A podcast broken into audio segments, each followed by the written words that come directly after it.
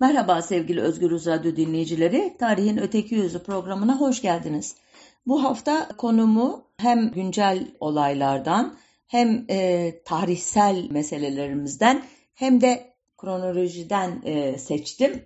Daha doğrusu bu üç turun kesişim kümesi olduğunu düşünüyorum. Birazdan anlatacağım hikayenin. Hatırlar mısınız bilmem. Cumhurbaşkanı e, Erdoğan 18 Ekim 2017 tarihli 40.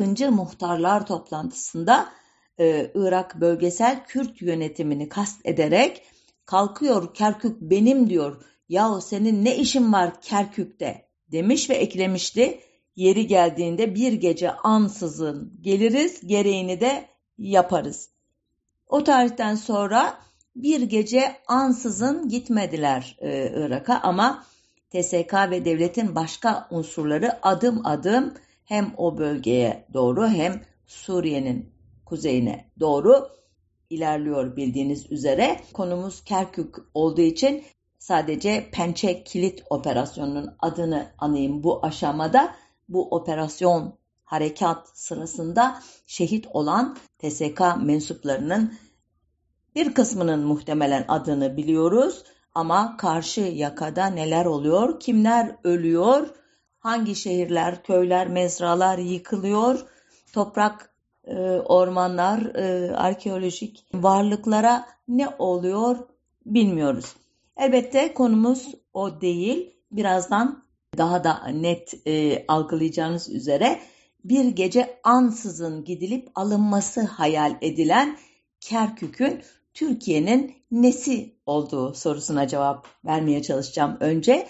Ardından da Kerkük şehrinin yakın e, dönem tarihinde önemli bir dönüm noktası olan 14 Temmuz 1959'da meydana gelen Kerkük katliamının hem tarihsel arka planını hem oluş şeklini hem bunun Türkiye kamuoyuna yansıyış şeklini özetlemeye çalışacağım. Öncelikle Kerkük Türkiye'nin nesi olur sorusunu cevaplamaya çalışayım. Ee, bunun için muhtemelen Kerkük'le bugün Türkiye Cumhuriyeti'nin işte yönetici kadrolarının kurduğu ünsiyetin, akrabalığın e, Osmanlı döneminde o bölgenin Osmanlı İmparatorluğu'nun parçası olmasıyla ilintili olduğunu herhalde söylemeye gerek yok. E, aslında Kürtler bölgenin tarihini anlatmaya çok eski çağlardan başlıyorlar ama e, ben oralara gidersem programı bitiremeyeceğim diye Osmanlı dönemiyle başlatmak istedim. Çok çok özet bir bilgi vereceğim Kerkük'ün nüfus bileşimine ilişkin elbette. Kanuni Sultan Süleyman 1534'te Irak'ı fethettikten sonra Kerkük Osmanlı sınırları içerisine girmişti. O dönemde Kerkük'te kimler yaşıyordu ve fetihten sonra oraya kimler göçertildi bunun tam olarak e, sayısını bilmiyoruz. Çünkü Osmanlı döneminin son yüzyılına kadar bu tür kayıtlar etnik esasa göre değil dini esaslara göre yani Müslüman gayrimüslim ayrımına göre tutulurdu. Bu bağlamda bugün bizim Kürt dediğimiz, Arap dediğimiz, Türk dediğimiz Müslüman e, unsurlar e, bir başlıkta Rumlar, Ermeniler, Süryaniler, Keldanlar, Yahudiler ise bir başlıkta kaydedilirdi. Dolayısıyla günümüzde sıkça yapılan bir hatayı en azından bu tarihler için tekrarlamamanızı e, öneririm. Yani Kerkük'te şu kadar Arap yaşıyordu, şu kadar Kürt yaşıyordu, şu kadar Türk yaşıyordu, şu kadar Yahudi yaşıyordu e, 1500'lerde diye bir cümle okursanız bunun doğru olmadığını gayet rahatlıkla söyleyebilirsiniz. Aradan geçen yüzyıllarda elbette bölgenin e, nüfus yapısı çok çok çok değişti. Gerek Osmanlı Devleti'nin şenlendirme adını verdiği iskan politikalarıyla gerekse o topraklarda yaşanan çeşitli çatışmalar sırasında zorunlu olarak yerini değiştiren halkların oradan buraya göç etmesiyle elbette e, modernleşme süreci içerisinde kırsaldan şehirlere taşınma ile ya da bölgeden çok uzak yerlere göç etme ile bölgenin nüfus yapısı defalarca radikal biçimde değişti.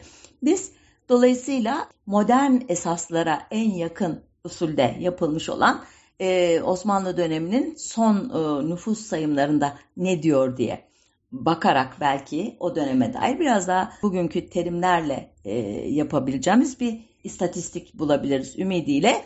Türkiye Diyanet Vakfı İslam Ansiklopedisine baktım. Orada Ahmet Gündüz'ün yazdığı Kerkük maddesinde şöyle diyor yazar. 1881-1883 genel nüfus sayımına göre Kerkük'te 22.008 Müslüman, 2 Rum, 243 Katolik ve 441 Yahudi olmak üzere 22.694 kişilik bir nüfus mevcuttu. Fark etmişsinizdir bu dönemde dahi Müslüman başlığı altında toplanıyor. Katolik, Yahudi ve Rum ayrımı bugünkü terminolojiye yaklaşıldığını gösteriyor ama henüz Müslümanları sayarken onları Kürt, Arap veya Türk diye ayırma eğilimi yok. Bir başka kaynağa bakalım o dönemde kaleme alınmış. Özellikle Kürt çevrelerinin sıkça atıf yaptığı e, Arnavut asıllı Türk milliyetçisi. Çok ilginç bir sentez fark ettiyseniz. Şemsettin Sami'nin 1889-1898 yıllar arasında kaleme aldığı Kamusul Alam adlı ansiklopedik eserdeki Kerkük maddesini okuyalım şimdi de. Şöyle diyor yazar, Kerkük, Kürdistan'ın Musul vilayetinde ve Musul'un cenubi şarkiyesinde yani güneydoğusunda bir sıra tepeler altında olarak ahalinin üç rubu yani üç bölümü Kürt ve küsuru Türk, Arap vesairedir. Biraz başka cümleler ettikten sonra da Keldani dahi vardır yazıyor. Evet ilk defa Kürt, Türk, Arap terimlerine Şemsettin Sami'de rastlıyoruz. Yazarın Kerkük derken kastettiği ise bu sefer şehir merkezi değil Kerkük sancağı yani Kerkük şehrini ve etrafındaki yerleşimlerin hepsini kastediyor. Ancak bu döneme dair bazı belgelerde veya konuşma dilinde Türkmen, Türk, çoğulu olarak Etrak veya Kürt, çoğulu olarak Ekrat gibi terimlerin her zaman etnik bir anlamda değil, bazen yerleşik olmak, göçebe olmak karşılığında kullanıldığında hatırlatayım size. Bu e, nedenle Şemsettin'in Sami'nin terimlerine de veya başka belgelerde karşımıza çıkacak terimlere karşı da temkinli olmakta fayda var. 1900 yılına ait Musul Vilayet Sannamesi'nde ise sancağın merkezi olan Kerkük şehrinde 26.510 İslam ve 432 Keldani ve 463 Musevi yaşar. Şehrin ahalisi çoğunlukla Türkçe konuşur, yabancı olarak Arap ve Kürt ile az miktarda İranlı bulunur diyor Salname'nin yazarı. Yine şehir merkezinden bahsettiğini e, ne işaret edeyim. Yazarın Türkçe dediği de elbette Türkçe, Arapça, Farsça karışımı bir dil olan Osmanlıca. Böylece Kerkük şehir merkezinde Türklerin, Kerkük sancağında ise Kürtlerin ve Arapların çoğunlukta olduğunu anlıyoruz. Elbette size aktarmadığım başka nüfus belgeleri de var ama demiştim ya özetlemek durumundayım zamana sığdırmak için. Buraya kadar e, ki e, bilgileri test edebileceğimiz çok önemli bir uluslararası e, konferans var neyse ki karşımızda. Bu da Kasım 1922 Temmuz 1923 arasında kısa bir fasıla verse de e, kesintisiz süren diyelim o ara dışında Lozan Barış Görüşmeleri. Bu görüşmeler sırasında Musul meselesi adı altında bölge didik didik edilmişti bildiğiniz üzere. O tartışmalara şimdi girmeyeceğim. Ee, belki önümüzdeki haftalarda Lozan'da Kürt meselesi nasıl tartışıldı konusunu anlatacağım. Ama burada sadece Kerkük'ün nüfus meselesine dair tarafların dile getirdiği e, sayıları sizlere hatırlatmak istiyorum. İnönü e, İsmet Bey, özür dilerim o sırada İnönü değildi henüz adı. İsmet Bey, birinci delegesi e, Türkiye e, heyetinin Musul vilayetinde 263.830 Kürt, 146.960 Türk, 43.210 Arap, 18 bin Yahudi ve 31 bin diğer gayrimüslim olmak üzere toplam 503 bin kişinin yaşadığını, Musul'un bu vilayetin parçası olan Kerkük sancağında ise dikkat ederseniz şehir değil sancak 97 bin Kürt, 79 bin Türk, 8 bin Arap olmak üzere 184 bin kişi yaşadığını söyleyecekti.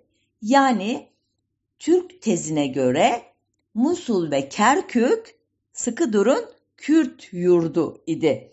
Nüfus bileşimi açısından Kürt, Türkler ise Kürtlerle et ve tırnak gibi oldukları için ki bu terim de İsmet Bey'e ait bölgede hak iddia ediyorlardı. Yani biraz karışık anlattıysam affedin beni. Yani Kürtler çoğunlukta ama biz azız ama Türk olarak biz Kürtlerle etle tırnak gibi olduğumuz için bölge Araplara karşı Türk-Kürt kardeşliğinin diyordu Türk tarafı. İngiliz heyetinin başı Lord Curzon ise bugün Musul vilayeti nüfusuna ilişkin gerçek rakamlar şunlardır diyerek İsmet Bey'e itiraz ediyordu. Bu itirazını da uzun uzun temellendiriyor. Onu önümüzdeki haftalardaki o Lozan e, programımda anlatırım izninizle. Şöyle diyordu Curzon. Bugün Araplar 186 bin, Kürtler 455 bin, Türkler ise 66 bin kişidir Musul vilayetinde. Ayrıca 62 bin Hristiyan ve 17 bin Yahudi vardır diyordu.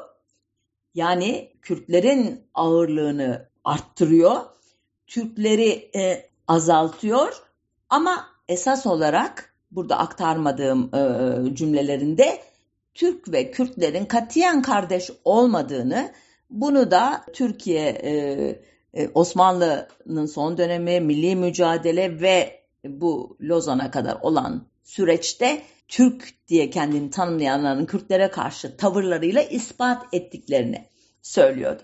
Sonunda Lord Curzon ekibi hakim oldu ki Türk tarafı Musul ile ilgili iddialarından vazgeçti ve Musul dolayısıyla Kerkük'ü dışarıda bırakarak Lozan'ı imzalamaya razı oldu. Bölge 1926'dan itibaren İngilizlerce yönetildi. 1932'den itibaren de Irak Cumhuriyeti'nin parçası oldu. Türkiye'de buna bugüne dek itiraz etmedi. Musul meselesini özel olarak bir programda anlatmıştım. Lütfen bizim sayfamızda e, bulup e, dinleyin eğer daha çok bilgi edinmek istiyorsanız. Belki merak edebilirsiniz e, Kerkük'ün bugünkü nüfus bileşimi nasıl? Maalesef e, Kerkük e, temelli ya da Musul e, temelli özel olarak daha doğrusu Irak'ta e, etnik e, ayrımları gösteren ilk ve son sayım e, 1957'de yapıldı.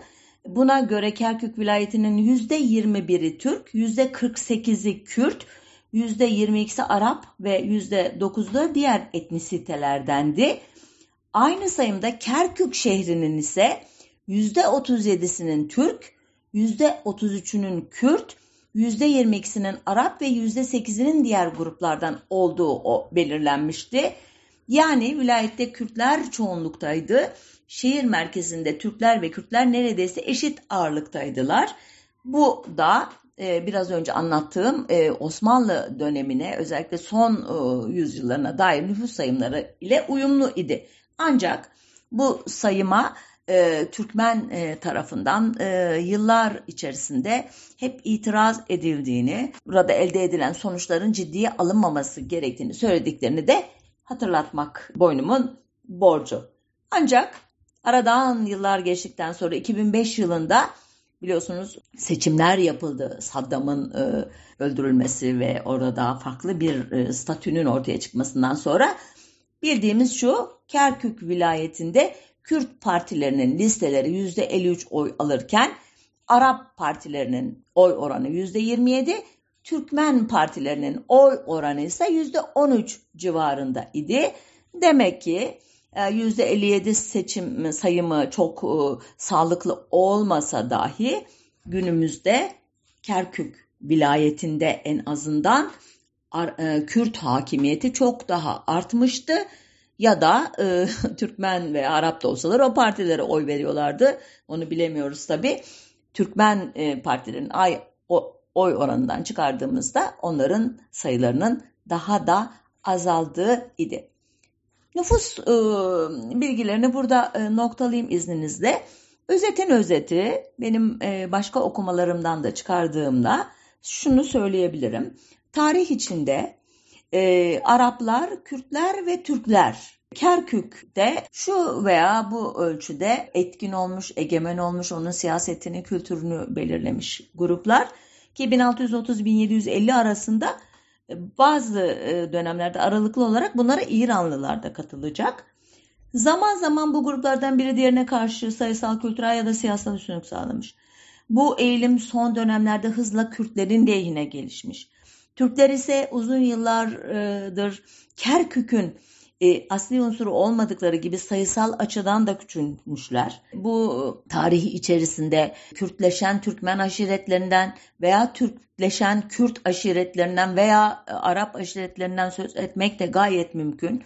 Bu ayrı bir e, başlık. Sonuçta nüfus e, açısından bakarsak Nasıl ki artık Anadolu ve İstanbul Bizans'ın mirasçısı olduklarını iddia eden Yunanlıların değilse Kerkük'te Osmanlı'nın mirasçısı olduğunu iddia eden Türkiye'nin hiçbir şeyi değil öncelik. Kerkük bir Türk şehridir tezinin ne tarihi ne de siyasi bir geçerliği var. Kerkük tarihi içinde orada yaşayan Arap'ın, Kürdün, Türk'ün, Ermeninin, Rum'un, Süryaninin, Yahudinin ve adlarını sayamayacağım kadar çok etnik, dinsel ve dilsel grubun yurdu. Bir gece ansızın Kerkük'e gitmek, girmek yerine bu kültürel zenginliği yeniden oluşturmak, e, var olanı devam ettirmek ve bölgede barışı tesis etmek için neler yapmalıyız diye düşünen bir dost uzaklığında durmak en iyisi diyorum. Ama elbette bugün Türkiye'yi yöneten e, kadroların askeriyle, siviliyle, onların işbirlikçisi medya ile birlikte bu uzaklığı bırakın, oraları ilhak ederek e, Türkiye'nin e, topraksal e, büyüklüğüne e, eklemeler yapmak için yanıp tutuştukları ortada. Evet, bu vesileyle ikinci başlığıma da e, geçeyim. Bir ara her yıl olmasa bile 2-3 yılda bir özellikle e, Murat Bardakçı tarafından mutlaka bir yazı konusu yapılan 14-16 ee, Temmuz 1959 tarihleri arasında yaşanan Kerkük olayları, Kerkük katliamı, Kerkük faciası artık ne derseniz biraz sonra olayı anlatacağım. Siz verirsiniz adlandırmayı. Onunla ilgili bir arka plan hatırlatması yapacağım. E, bu sefer hikaye biraz daha geniş bir coğrafyayı kapsayacak. Irak'ın tarihine bir göz atacağız o yıllar bazında. Olay an, anından bir yıl önceye gidiyoruz. E, Bağdat Paktı e, diye bir e, oluşum var. Amerika Birleşik Devletleri'nin öncülüğünde işte Türkiye, Irak, 24 Şubat 1955'te Türkiye adına Menderes ve Irak adına Nuri Said Paşa arasında imzalanan bir e, pakt. Buna Nisan'da İngiltere, Eylül'de Pakistan, Kasım'da İran katılıyor. ABD Bağdat Paktı'na tam üye değil ama gözlemci olarak e, katılmıştı. Çünkü paktı oluşturan ülkeler Türkiye hariç ABD'nin Orta Doğu'daki ileri karakolu İsrail'e düşman ülkelerdi. ABD hem İsrail'i rahatsız etmek hem de SSCB ile yakınlaşan Mısır'ı e, radikalleştirmek hem de petrol anlaşmaları yaptığı Suudileri tahrik etmek istemiyordu. Bu yüzden de gölgede izliyordu olayları. İşte bu paktın 14-17 Temmuz 1958'de İstanbul'da e, yapılacak e, toplantısına Irak Kralı 2. Faysal ve Başbakan Nuri Said Paşa'nın e, gelmesinin beklendiği gün yani 14 Temmuz 1958'de Arap Birliği politikaları kapsamında Mısır tarafından desteklenen General Abdülkerim Kasım adlı bir asker Irak'ta darbe yapmıştı. Darbe sırasında Kral II. Faysal, Veliaht Prens Abdülillah ve Başbakan Nuri Said Paşa linç edilerek öldürülmüş, cesetleri arabalarla bir süre sokaklarda sürüklenmiş ve sonrasında Adalet Sarayı'nın kapısına asılmıştı. Bağdat Paktı'nın Irak dışındaki üyeleri o gün Ankara'da bir durum değerlendirmesi yaptılar ve bir bildiriyle yaşananları kınadılar. Türkiye Dışişleri Bakanı Fatih Rüştü Zorlu da 19 Temmuz 1958'de İngiliz Daily Mail gazetesine yaptığı açıklamada bu darbeyi yapanları siyaset eşkıyaları olarak nitelendirdi. Türkiye bununla da kalmadı ve Suudi Arabistan ve Ürdün'ün istekleri doğrultusunda Irak'a müdahale etmeye niyetlendi. Bunu e, istihbaratını yapan Sovyetler Birliği bu sefer General Abdülkerim Kasım'ı desteklediğini açıklayarak tabloya girdi. Ayrıca bir muhtıra ile Türkiye'yi de sert bir şekilde uyardı. Sonunda Menderes hükümeti 31 Temmuz 1958 günü Irak'taki yeni cumhuriyet rejimini resmen tanıdı. Ancak Türkiye'nin bu tanıması e, Irak ile eski dostluk seviyesinin geri getirmedi. Hatta Irak 24 e, Mart 1959'da Bağdat Paktı'ndan çekilince de ikili tamamen ayrı düştüler. Bu Abdülkerim Kasım İhtilal Hakimiyet Konseyi adlı e, bir e, konsey ile yönetimi krallıktan cumhuriyete çevirdiğini ilan etti. Ulaştırma Bakanlığı'na da Kürt kökenli, Kürt kökenliyi bırakalım. Baba Ali'yi getirdi. Sünni Arapları, Şii Arapları ve Kürtleri temsil etmek üzere oluşturulan 3 kişilik devlet konseyi'nin e, Kürt üyesi ise Halit Nakşibendi oldu. 26 e, Temmuz 1958'de ilan edilen geçici Irak Anayasası'nda Araplar ile Kürtlerin bu vatanın evlatları olduğu ve Irak'ın bütünlüğü içerisinde milli haklarının garanti edileceği ifade edildi ancak ilginçtir e, anayasada Türkmenlerden söz bile edilmiyordu. Bu e, ileriki dönemlerde de hem bir burukluk hem bir öfke kaynağı olacaktı ama konumuz şu anda bu değil. Devam ediyorum. İşte bu ortamda tanıyanların Turancı olduğunu e, söyledi. İkinci Tümen Komutanı Tuğ General Nazım Kazım El Tabakçalı Kerkük'te göreve başladı. İlk iş olarak Irak Cumhuriyet Hükümeti'nden şehrin Kürt Belediye Başkanı Fazıl Feyzullah'ı ki Talabani idi soyadı, Talabani ailesinden olan bir kişiydi. Bunun görevden alınmasını istedi. İsteği kabul edildi ve belediye başkanlığına 20 Ağustos 1958'de Türkmen asıllı Nurettin Vaiz getirildi. Anayasada Türkmenlerin adı yoktu ama dediğim gibi Turancı tabakçalı aracılığıyla Kerkük'te bir nevi darbe yapmıştı Türkmenler.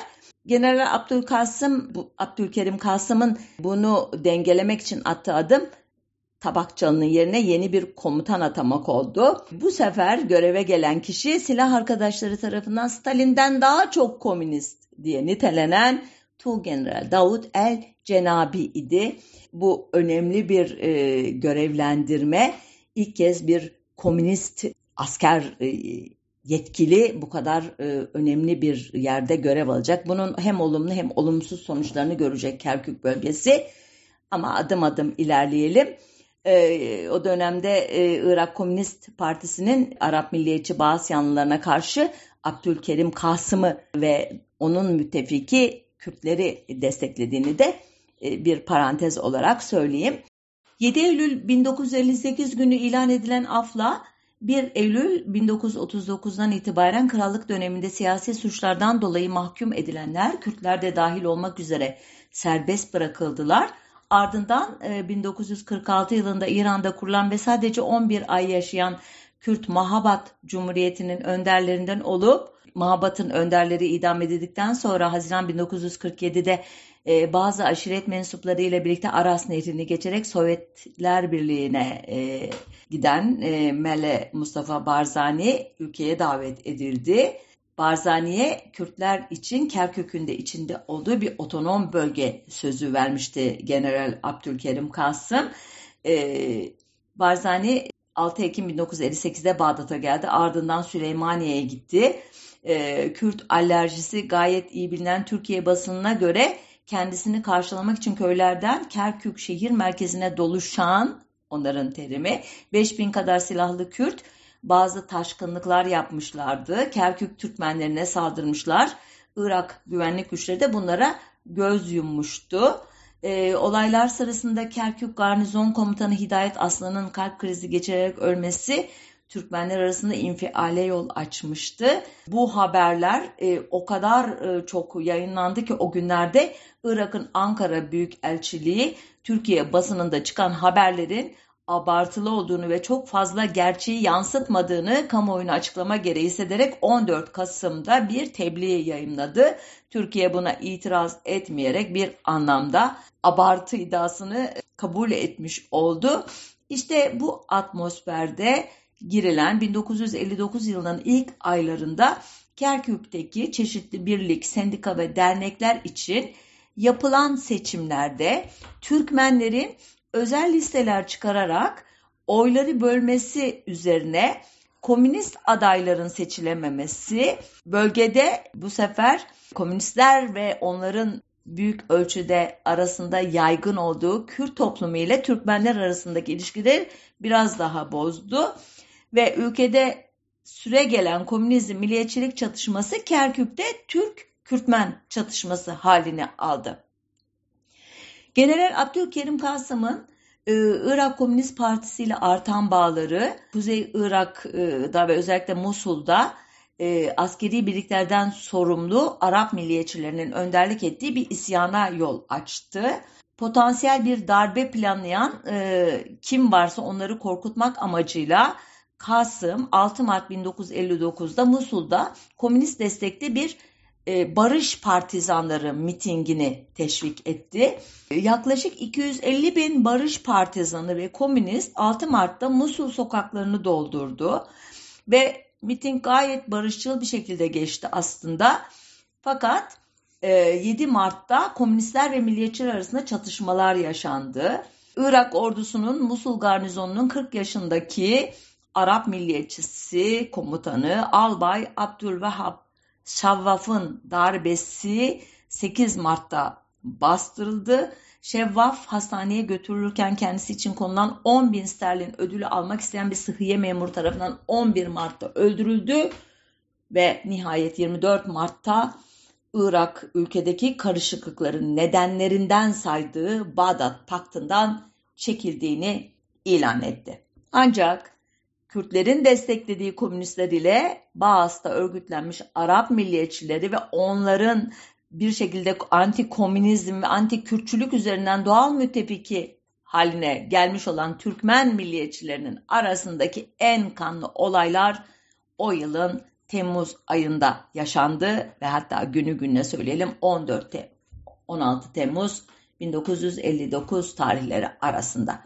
Yıllardır olayların nasıl geliştiği, faillerin kim olduğu, kaç kişinin öldürüldüğü konusunda güvenilir bilgilere ulaşılamadığı gibi konu e, özellikle Türkiye'de Kürtlere düşmanlık üretmek için e, Türk milliyetçisi kesimler tarafından çok istismar edildi. Biraz sonra bunun nasıl yapıldığına dair bazı örnekler vereceğim.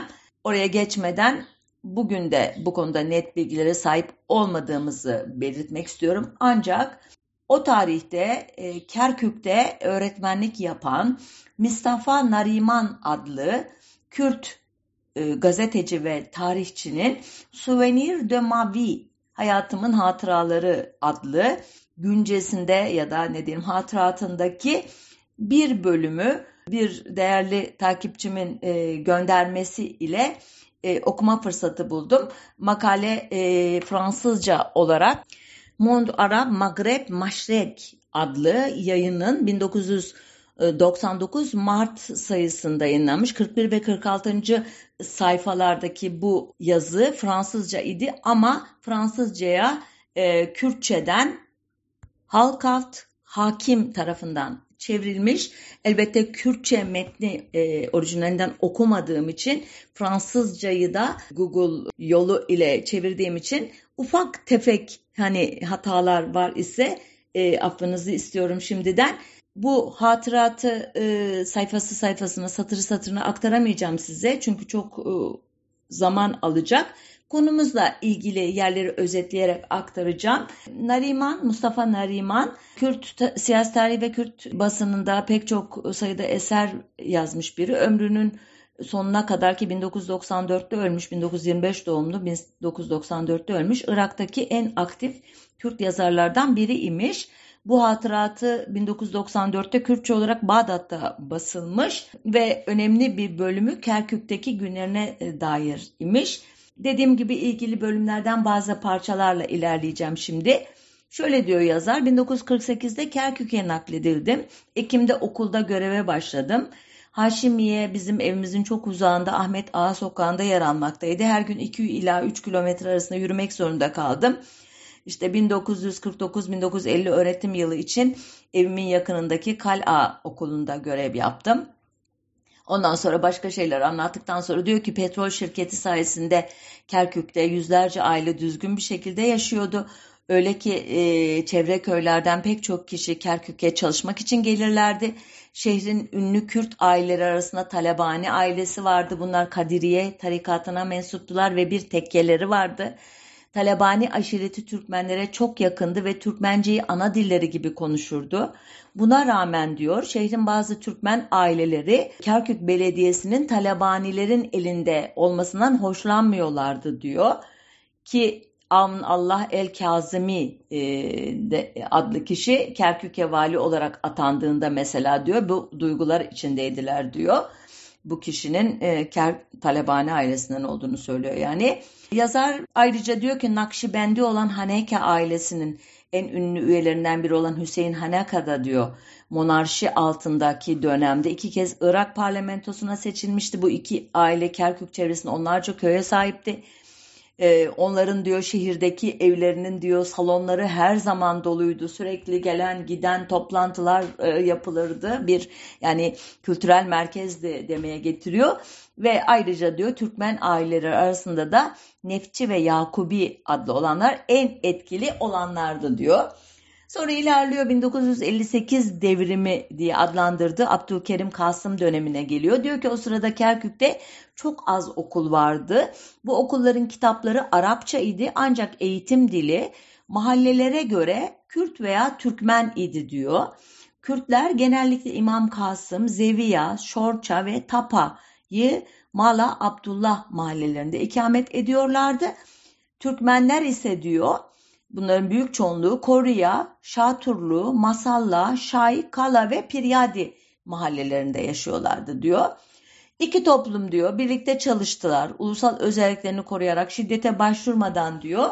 Birazdan anlatacağım diyor. Trajediye kadar diyor birbirlerinin diyor e, uğrak yeri oldular diyor onun e, tercüme doğruysa. Hani belki bir e, deyimi böyle çevirdik ama yani dayanışma içindelerdi demeye getiriyor. Sonra e, 1958 Temmuz devriminin ilk aylarında diyor Kerkük sakinleri diyor sürgünden dönen ya da hapishaneden serbest bırakılan Kürt militanları almak için koştu. 1946'da e, kurulan Molla Barzani'nin e, Kürdistan Demokrat Partisi Kürdistan topraklarında çok önemli ölçüde diyor e, seferber oldu örgütlendi. Düzenli olarak diyor yayımlanan e, Habat adlı yani Mücadele adlı bir e, dergileri vardı diyor. Aynı şekilde Irak Komünist Partisi de e, bu bölgede etkindi. İslam Partisi ve Bağız Partisi'nin de Kerkük'te faaliyetleri vardı. Benzer şekilde diyor Ulusal Demokrat Parti gazete çıkarıyordu e, Kürtçe olarak. Böylece hem e, KDP hem Komünist Partisi e, gençlerin, öğrencilerin ve Kürt işçilerin arasında örgütleniyordu diyor. E, ancak diyor bu dönemde General Abdülkerim Kasım'ın diyor Arap milliyetçiliğini e, öne çıkarması ile birlikte bu kesimler Türkmenler, Kürtler e, de dahil olmak üzere Kasım'ın Irakçı propagandasının hedefi oldular diyor. Aslında Irakçı propagandası Arapçılık e, demek değil. Bunu belirteyim. E, Kasım'a göre Irak e, Türkmenlerin, Arapların ve Kürtlerin federal e, bir e, birliğinden oluşursa ayakta kalabilirdi. E, nitekim e, burada vaktimiz yok. Abdülkerim Kasım'ın bu etnik grupların durumlarının, statülerinin iyileştirmesi için yaptığı pek çok e, şey var. e, herhalde Irak tarihinin en demokratik, en özgürlükçü dönemi Abdülkerim Kasım e, dönemi imiş. Elbette e, diğer e, adını andığım gruplar bu birlikçi politikaları e, destekler gibi görünmekle birlikte kendi ajandalarına daha çok ağırlık verdikleri için e, Kasım'ın Irak, Birleşik Irak, Federatif Irak projesi e, hayata geçmeyecek ama konumuz o değil. Şimdi adım adım 14-16 Temmuz 1959 gününe gelelim. Mustafa Neriman şöyle diyor, 1959'da zaten 10 yıldır Kerkük'teydim. Bir Kürt yazar olarak Kerkük trajedisini kimlerin manipüle ettiğini bilmiyorum ama gördüklerimi anlatacağım. Olayların üzerinden 35 yıl geçti. Kürtler hariç ilgili tüm taraflar gerçeklerin kendi e, versiyonlarını anlattılar. Bu kadim şehrin bir Kürt sakin olarak bu dramatik olaylara dair bu birkaç satırı yazmak istedim diyor ve devam ediyor. 14 Temmuz 1958 devriminin ilk yılında tüm öğrenciler ve tüm kitle örgütleri bunu kutlamaya hazırlanıyordu. Bartakya'daki Nadia Okulu müdürü olarak öğretmenlerle işbirliği yaparak şenliklere süslü bir araçla katılmayı tercih etmiştik. Gençlik örgütleri, köylüler, işçiler, öğrenciler ve kadınlar büyük bir yürüyüş kolu düzenledik. Alay Tabakçalı Köprüsü'nü geçti. Kaleyi dolaşıp Atlas Sokağı'na bakan köprüye geri döndü. Büyük alayın başı Yıldız kahvesine geldiğinde sloganlar atılmaya başladı. Ee, bazı e, genç Türkmen milliyetçilerinin ellerinde karşı devrimci pankartlarla kahvenin önünde beklediğini gördük. Geçit törenine kahvenin içinden taşlar atıldı. Göstericiler karşılık verdi. Sonra fiziki çatışmalar oldu. Biz o sırada alayın dışında bir kişinin ateş ettiğini e, gördük. O anda her şey karıştı. Her yerden taşlar atıldı. Ateş açıldı. Neler olduğunu anlamadık. Artık kimse kontrol altında değildi. Biz hala kaledeydik. İnsanların bir kısmı e, yüzlerinde e, işte büyük bir sıkıntıyla e, geri dönüyorlardı. Bir kısmı kurşunların olduğu yere koşuyordu. E, sonunda diyor öğrencileri okula getirdik sonra evlerine gönderdik ve diğer e, Kürdistan Demokratik Partisi üyeleriyle parti merkezine gittik.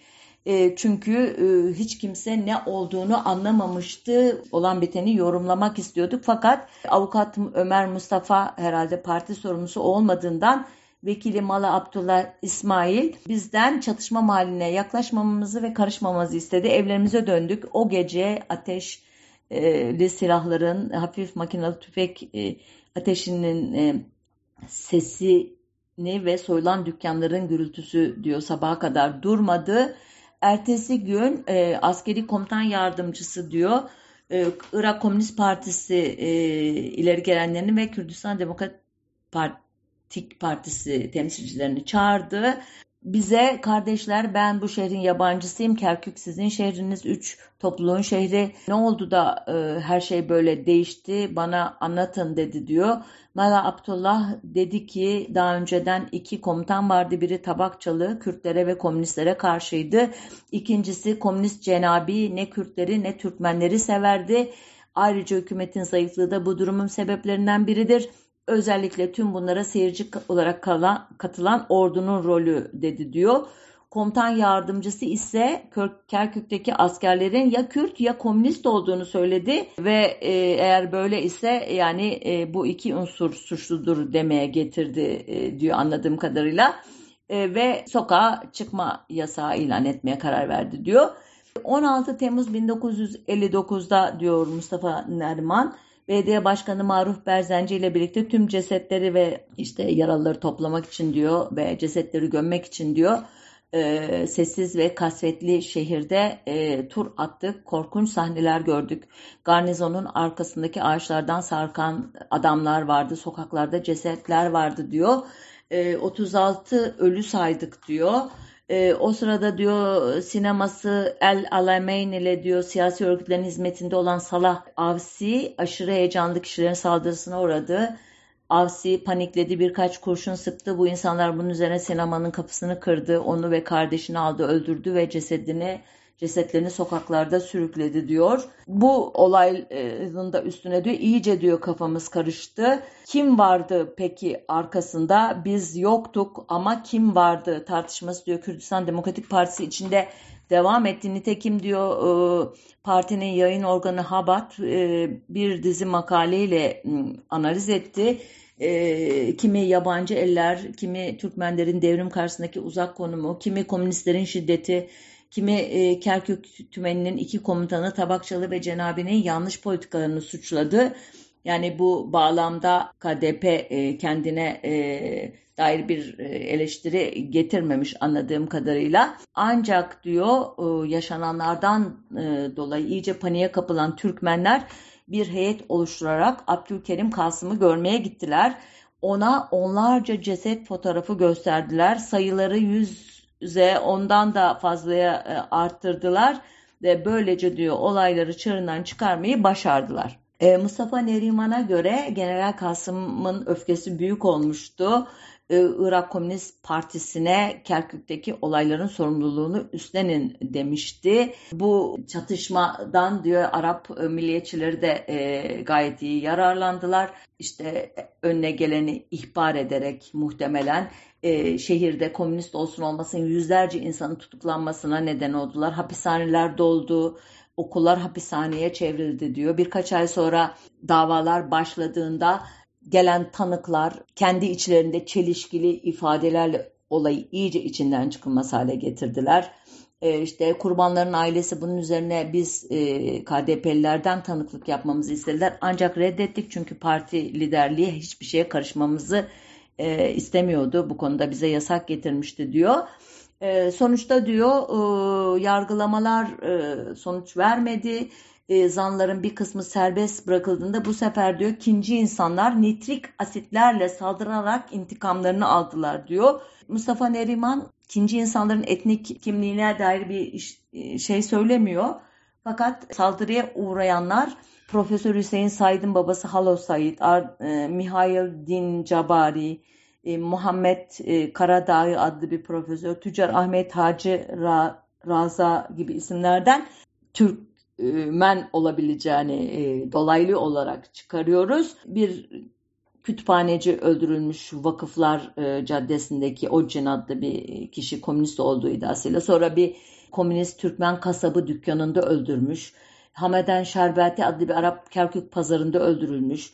Bir Kürt köylüsü pazara odun satmak için gelmiş e, Türkmen mahallesinden geçerken öldürülmüş. Özetin özeti bir suikast dalgası e, Kerkük'ü esir almış. Baban ailesine hizmet veren bir Kürt komiser e, de öldürülünce bu sefer Kürdistan Demokratik Partisi üyelerinin bazıları e, intikamı talep etmişler. Göze göz, dişe diş demişler. Bu fasıldan komünistler diyor e, intikam e, alma fikrine karşı çıktılar ve onlar diyor e, geriye çekildiler. İşte e, bu intikam faslında da e, bir dizi Türkmen ileri geleni evinde, pazarda, dükkanında öldürülmüş Mustafa Neriman'ın dediğine göre buna karşılık diyor Türkmenler de Kürtlerden bir kısım insanı öldürdüler. Sonuçta diyor Abdülkerim Kasım yönetimi duruma tekrar el koydu e, yeniden yargılamalar oldu. Fakat e, özür dilerim fakat değil bir kısmı e, idam cezasına da çarptırıldı. Bazıları yine kefaretle serbest bırakıldı. Ancak diyor Kasım idam cezalarının yerine getirilmesine izin vermediği için bu kişiler de serbest kaldılar. Şimdi buraya kadar olan olayların Türkiye gazeteleri tarafından nasıl ele alındığına dair birkaç cümle etmek istiyorum. Tahmin edeceğiniz üzere Kürt karşıtı Türkmen yanlısı bir dil hakim idi. Katliamla ilgili anlatımlar Türk milliyetçi kamuoyunu köpürtmeye yönelikti. Katledilenlerin sayısı büyük farklılıklar gösteriyordu. Örneğin 18 Temmuz 1959 tarihli Hürriyet ve Yeni İstanbul, e, Kerkük'te komünistlerle kanlı çarpışmalar oldu e, komünistlere kızan halkla polis çarpıştı gibi başlıklar atarken 27 kişinin öldüğünü, 250 kişinin de yaralandığını yazmıştı. Ancak 20 Temmuz 1959 tarihli Cumhuriyet'te başlık yeni bir ihtilal, Kerkük'te aralarında Türklerin de bulunduğu 100 kişinin öldürüldüğü bildiriliyor şeklindeydi. Aynı günlü Yeni İstanbul'da Kerkük'te komünistlerle halk ve ordu arasında kanlı çarpışmalar oluyor. Kızıllar 10 Türk'ü astılar şeklindeydi. İki gün sonra Milliyet 6 gün içerisinde 850 kişinin hayatını kaybettiğini yazarak müthiş bir atak yapmıştı. Aynı günde Yeni İstanbul'da ölü sayısı en az 900 kişiydi. Halbuki 26 Temmuz 1959 tarihli Vatan Gazetesi Türk Dışişleri Bakanlığı tarafından 25 Temmuz'da açıklanan tebliğde 30'a yakın Türkmenin hayatını kaybettiği belirtiliyor diyerek gerçeğe yakın bir sayı vermişti. Gerçeğe yakın der iken neyi kastediyorum? Daha o günlerde e, Aziz Kadir Samancı adlı e, yazar Irak Türkmenlerinin Siyasi Tarihi kitabında sıcağı sıcağına gelen bilgileri şöyle özetlemişti. Kerkük Emniyet Müdürü tespit edilen ölü sayısının 32 olduğunu ancak halen çatışmaların devam ettiğini söylerken Başbakan Kasım da 2 Ağustos'ta yaptığı açıklamada ölü sayısının 79'a ulaştığını açıklamış fakat daha sonra bu sayıyı 31'e indirmiştir. Değişikliğin nedeni olarak her bir e, cesedin farklı açılardan çekilmiş fotoğraflarının kendisini yanıtmış olmasını göstermiştir. Yani bir cesedin birden fazla fotoğrafının bulunması farklı kişiler olduğu yönünde düşünülmesine sebep olmuştur. Yaralılarla ilgili son açıklama ise 130'dur. Şimdi bu sayıyı yani 32 aklınızda tutun. İleriki yıllarda hatta çok yakın tarihte e, Doktor İlhan Yılmaz Cömert adlı yine Türkmen yanlısı bir yazar makalesinde e, bu kanlı saldırıda 70 kadar Türk evi yağma edilmiştir. Türk dükkanları yakılmış, pek çok Kerküklü Türk de ölmüş, yaralanmış ve feci şekilde öldürülmüştür dedikten sonra Kerkük katliamında şehit edilen Türklerin arasında adları tespit edilemeyenler şunlardır diyerek 25 kadar isim sayıyor. Ancak şöyle devam ediyor. Kerkük katliamının sorumlusu olarak Irak hükümeti tarafından 260 kişi tutuklanmıştır. Askeri mahkemede yargılanan elebaşlarının 28 tanesi idama mahkum edilmiş, bir bölümü çeşitli hapis cezalarına çarptırılmıştır. Büyük bölümü ise suçlu oldukları halde serbest bırakılmıştır. Bu durum Kerkük Türklerinde infial yaratmış, Bağdat yönetiminin yerine getirmediği adaleti meçhul Türk fedaileri 40 kadar katili öldürerek gerçekleştirmiştir. Hmm. Neymiş? Bugüne kadar çeşitli e, mecralarda Kerkük'te Türkmenler katledildi diyenler sayıyı en fazla e, 32'ye, 36'ya hatta isim isim ver, verdikleri an en fazla 25'e çıkartırken intikam saldırısı adı altında muhtemelen Kürtlerden 40 kişiyi öldürdüklerini söylüyorlar ki böylece e, Kerkük katliamının öteki yüzü konusunda bir fikir edinmiş oluyoruz. Bu durum ortada iken e, 2002 yılında örneğin Hürriyet yazarı Murat Bardakçı e, 1959'un 14 Temmuz'unda Kerkük'te meydana gelen en büyük Türk katliamda yüzlerce Türk katledildi diyebiliyor idi. Aynı yazar 2003 yılındaki yazısının ön sayfadaki spotunda Baba Barzani bin Türk'ü katletmişti manşeti ile e, milliyetçi duyguları e, iyice köpürtmeyi seçiyor idi. E, tekrar olayların olduğu yıla gidersek 20 Eylül 1959'da e, General Tabakçalı e, Arap milliyetçisi Şevvaf'ın darbe girişimine katkıda bulunduğu gerekçesiyle görevinden alınıp kurşuna dizildi. Menderes hükümeti olayları önce e, çok e, abartmadı. Sadece e, katliama dair film, resim, saire dokümanların Türkiye'ye sokulmasının ve dağıtılmasının men edilmesini e, içeren bir kararname çıkardı. Ancak daha sonradan e, bazı milliyetçi çevreler Kerkük'te öldürülen bin e, Türkmene karşı Türkiye'de e, bin Kürdü öldürmek gerekir şeklinde aşırı e, teklifler ile ortamı iyice ısıttılar ve bunun sonucu olarak Demokrat Parti'nin son anlarında işte 49'lar davası gibi yargılamalar bu atmosferde yaşandı. Bunları daha önce bir programda tek başına anlatmıştım. Lütfen merak ediyorsanız oradan e, bulun. E, 27 Mayıs 1960 darbecileri içeri kapanmayı tercih ettikleri için bu konuyla fazla ilgilenmediler ama e, içerideki Kürtlere karşı e, Sivas Kabakyazı kampı gibi e, ka, Kürt karşıtı politikalara e, son hızla devam ettiler. Bunu da ayrı bir program yapmıştım. E, 27 Mayıs darbecilerin Kürt politikacıları adıyla onu da bulabilirsiniz e, sayfamızda. Sonunda e, Abdülkerim Kasım'ın da e, sonu trajik oldu. 8 Şubat 1963 günü e, Baasçılar tarafından öldürüldü. 3 gün süren olaylarda Kasım'a iktidarı boyunca destek veren yüzlerce Irak Komünist Partisi üyesi öldürüldü. 14 Temmuz olayları öncesinde Kerkük 4. Tümen Komutanlığını yapan Komünist e, Davut El Cenabi Bağdat'taki evinde öldürüldü.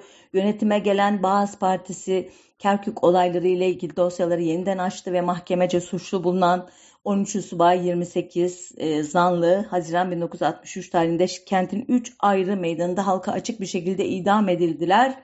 Bu tarihten itibaren daha milliyetçi bir konuma kayan e, Türkmenler Ekim 1959'dan itibaren Irak Türkleri Kültür ve Dayanışma Derneği'ni kurdular.